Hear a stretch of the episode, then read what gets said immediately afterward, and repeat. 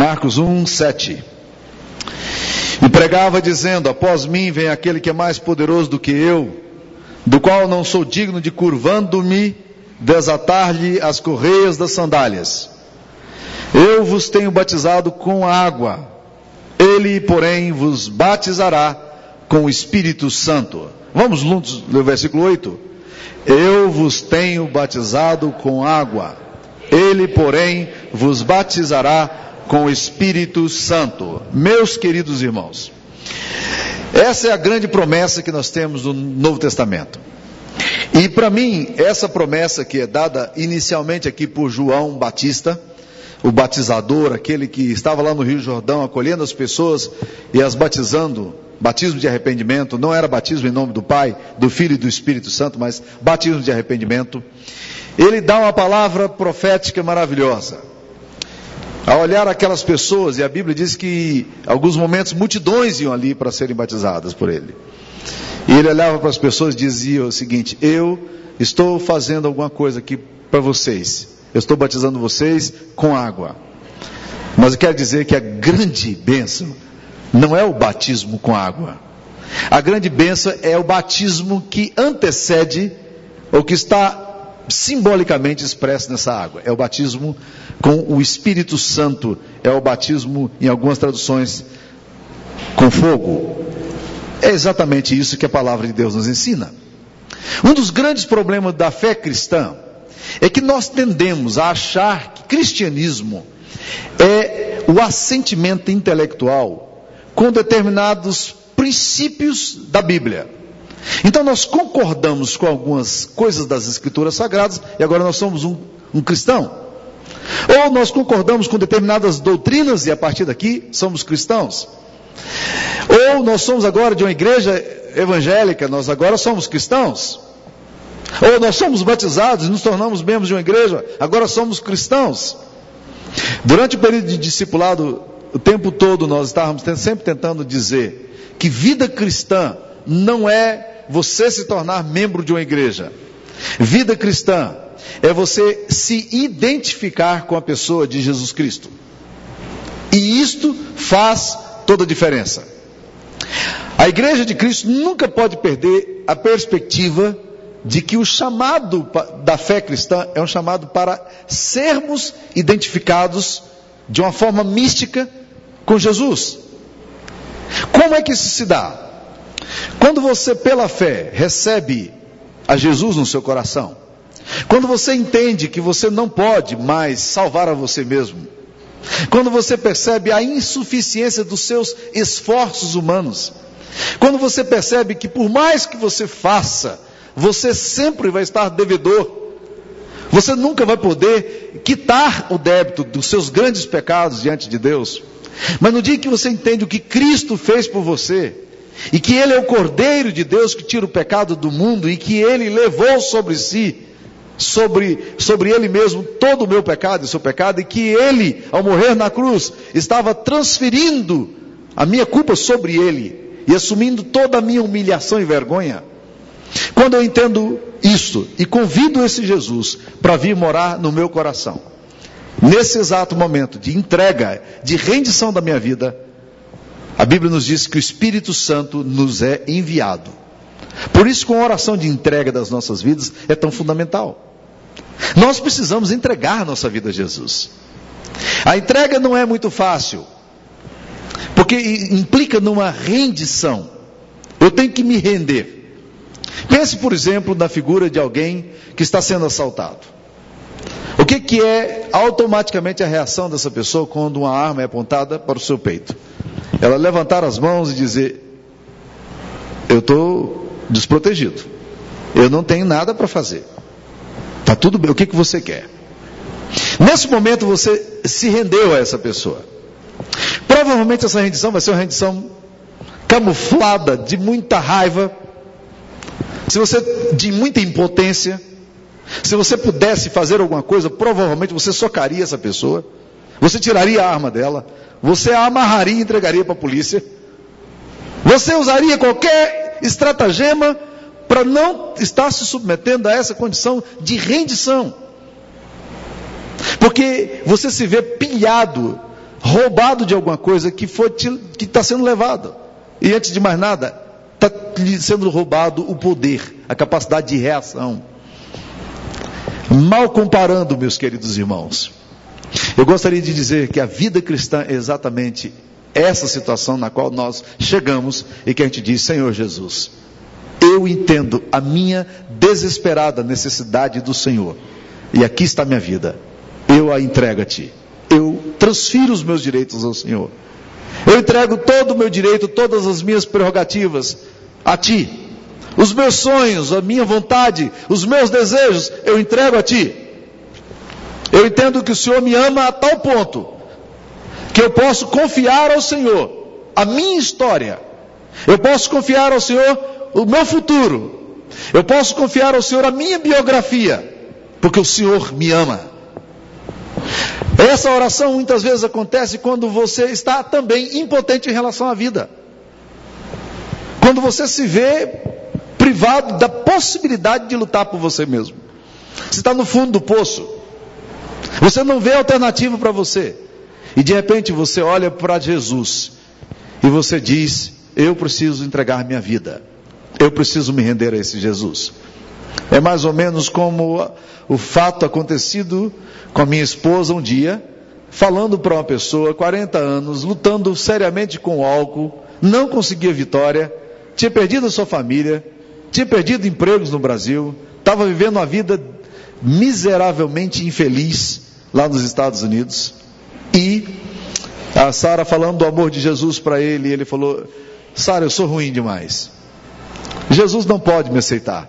Olha meu estado. Eu perdi tudo na minha vida.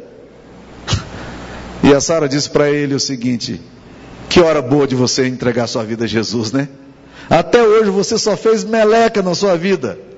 Que hora boa de você transferir a Jesus os seus direitos. Você não quer fazer isso? E aquela pessoa agora, diante de Jesus, ela disse: Eu quero. Eu quero me render.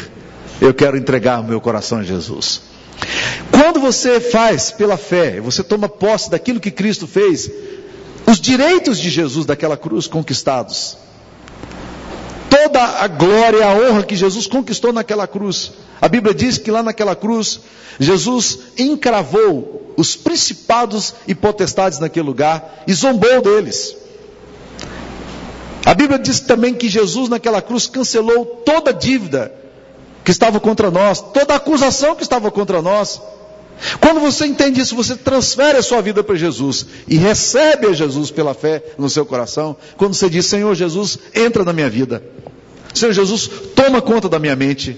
Senhor, toma conta da minha vontade, toma conta da minha história, toma conta da minha existência. A minha vida é do Senhor. Alguma coisa fantástica acontece conosco. A Bíblia nos diz que nós recebemos o Espírito de Deus em nosso coração. Muitas pessoas já me procuraram para batizar, dizendo o seguinte: Pastor Samuel, eu preciso me batizar porque eu quero me tornar um cristão. Eu falo: não, não, não, não. Vamos começar de, do lugar certo. Não vamos colocar o carro na frente dos bois. O que a Bíblia diz é o contrário. Então vamos dos princípios. O que a Bíblia diz é o seguinte: eu entendi a minha necessidade de Jesus. Eu entendi a importância da obra de Cristo. Eu, tô, eu entendi que eu não posso salvar a mim mesmo. Que eu preciso desesperadamente de Cristo. Entendi o amor dele por mim. Entendi que ele me ama de uma forma absolutamente unilateral, porque quando ele morreu na cruz, ele estava pensando em minha vida. Então agora eu me entrego a Jesus. Nesta hora, o Espírito Santo de Deus passa a morar no seu coração. Então por que, que eu tenho que batizar? Batismo é um sinal de obediência.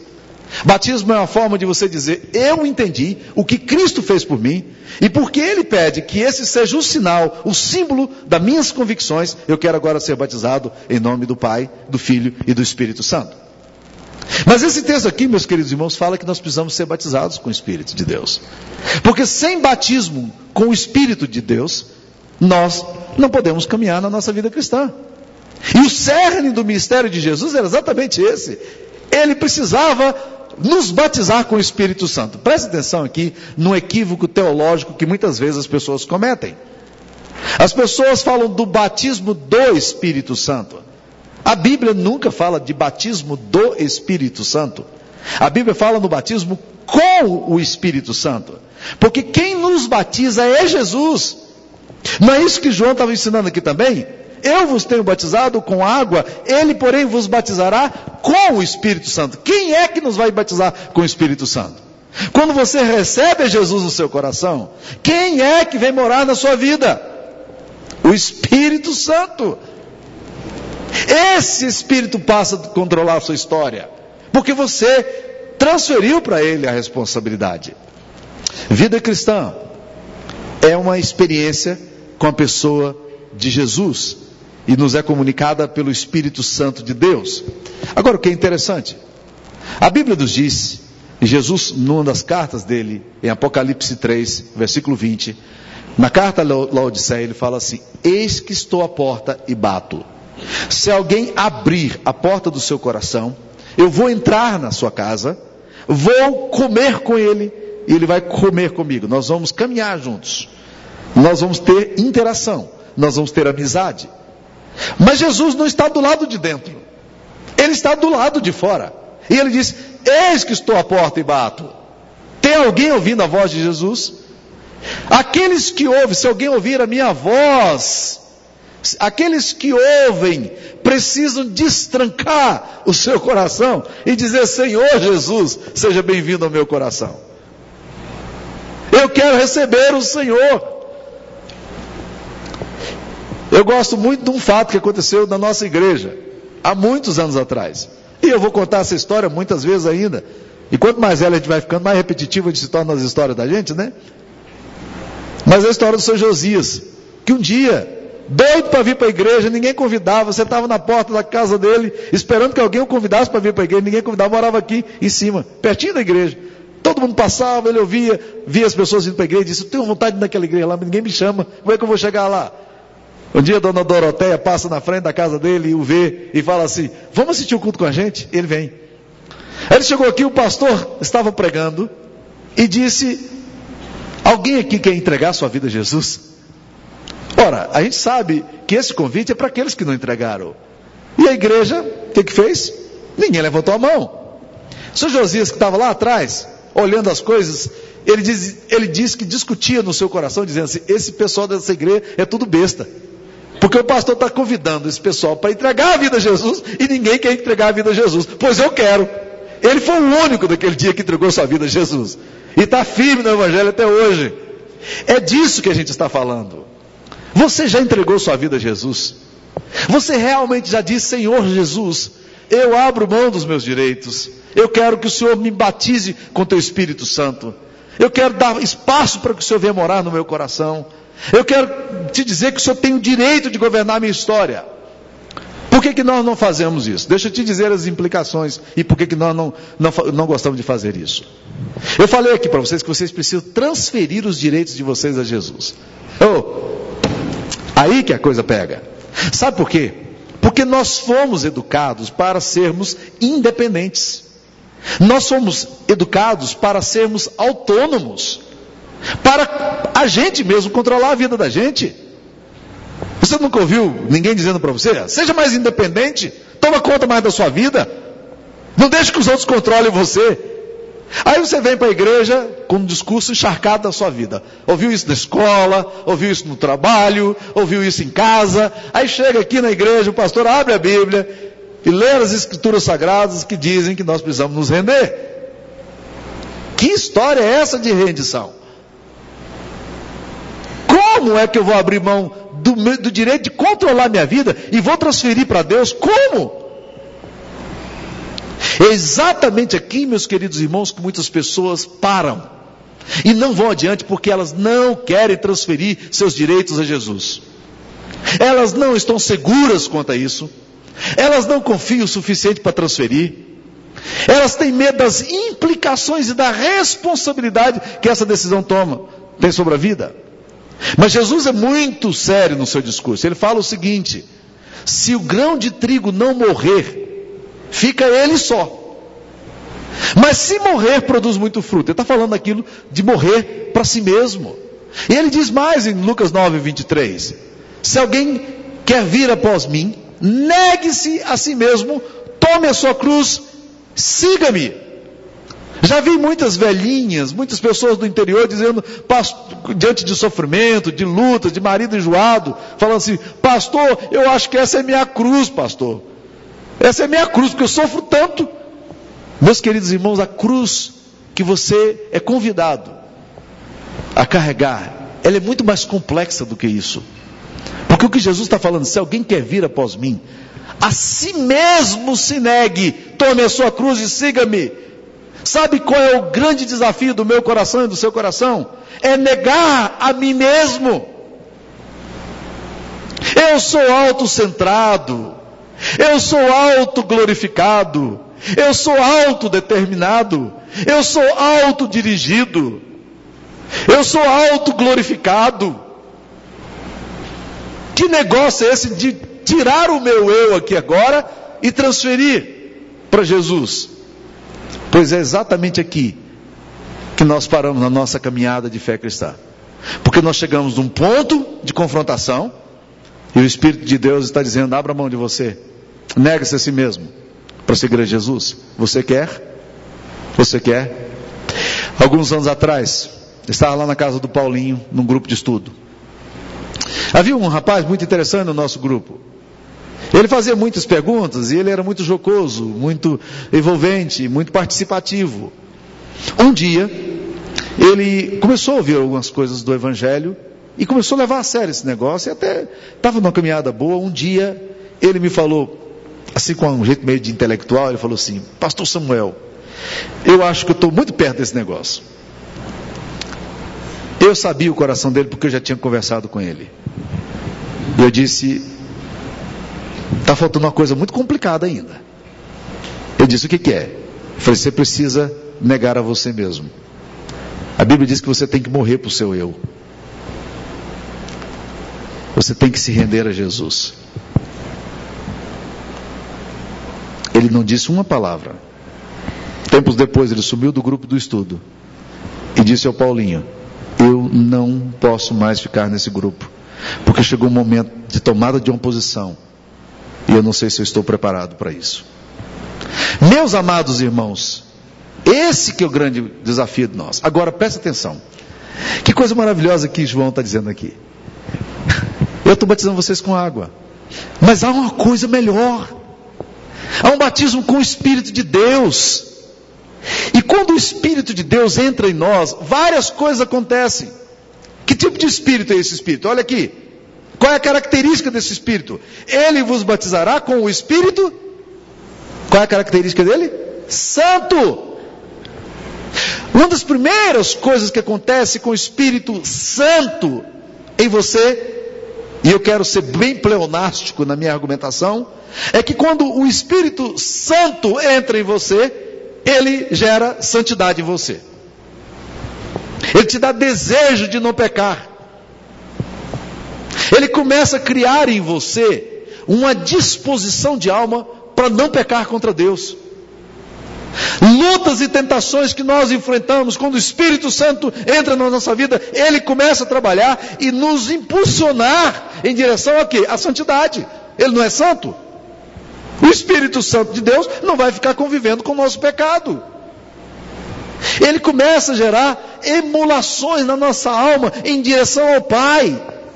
Ele gera em nós um tropismo de alma em direção a Deus. Muitos de nós estamos querendo lutar a nossa vida cristã e sermos fiéis e que batalharmos e sermos honestos. Meus queridos irmãos, esquece disso. Convida o Espírito Santo para vir para dentro de você. E o Espírito Santo gera em nós santidade. Ele é sopro. Ele é vento. Ele é o ruá de Deus. E quando ele entra na nossa vida, ele começa a nos impulsionar em direção às coisas que agradam o coração do Pai, porque o Espírito Santo é uma das pessoas da Trindade e ele vai fazer tudo o que for necessário para nos levar em direção ao próprio Pai. O Espírito Santo também, ele é fogo. Significa que ele queima impurezas do nosso coração. A Bíblia diz que ele nos purifica. Então, quando nós temos o Espírito de Deus, a gente começa a fugir do pecado, não só porque a gente quer fugir do pecado, mas é porque o Espírito Santo está agindo em nós.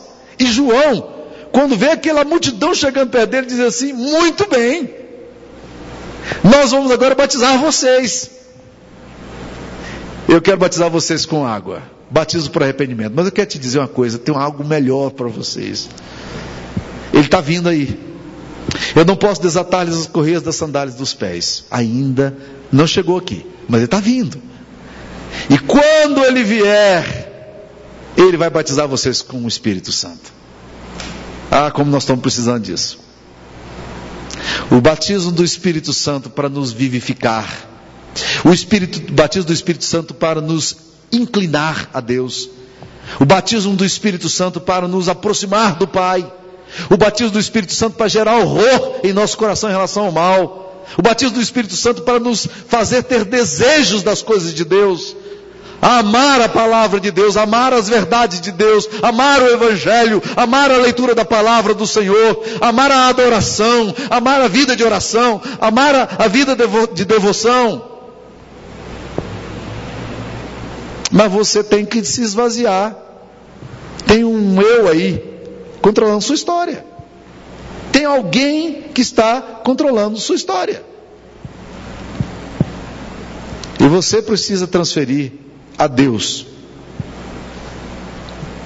a sua vida, os seus direitos. E quando você transfere a Deus a sua vida e os seus direitos, o Deus que é santo e que ama você, ele passa a inclinar o seu coração em direção àquilo que agrada a Ele. Muitas vezes a gente quer lutar contra o pecado, contra as dúvidas, contra o mal, mas na base da nossa carne. A gente quer ir, a gente quer fazer. O Evangelho, meus queridos irmãos, não fala tanto do que você é capaz de fazer, mas o Evangelho nos fala muito daquilo que Deus pode fazer em nós. O apóstolo Paulo, na segunda carta aos Coríntios, capítulo 3, versículo 5, fala: Não que por nós mesmo sejamos capazes de fazer alguma coisa como se partisse de nós. Pelo contrário, a nossa suficiência vem de Deus, que nos habilitou para sermos ministros de uma nova aliança, não da letra, mas do Espírito, porque a letra mata, mas o Espírito vivifica. Você está precisando ser vivificado no seu interior? Sua vida está pálida espiritualmente. Você não sabe como vencer as suas tentações, as suas lutas, os seus medos. Você já tem tentado muita coisa? Você não gostaria de transferir a Jesus? Convidar Jesus para ser dono da sua história? Para ser o Senhor da sua vida? Você não gostaria de se render a Ele? e receber essa visitação maravilhosa do Espírito Santo que Ele promete dar àqueles que o seguem? Amém. Vamos orar. Fique em pé. Vamos orar.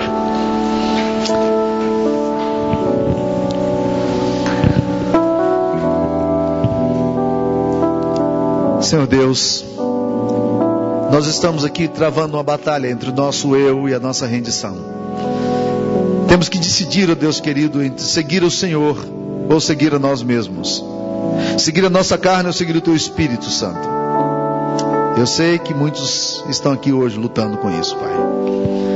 E eu gostaria de pedir, Senhor, para que o Senhor pudesse operar de uma forma maravilhosa, como o Senhor sempre faz. Que o Senhor trouxesse transformação para aqueles que estão hoje aqui enfrentando essas batalhas. Queremos te agradecer, ó Deus, também por aqueles que tomam a decisão aqui nessa noite por ti. Para aqueles que entendem, ó Deus querido, que estão cansados de si mesmos, mas que entendem a capacitação que vem do Espírito Santo e hoje estão dizendo: Senhor, eu preciso de Ti, eu preciso de Ti, eu quero o Senhor, eu desejo o Senhor.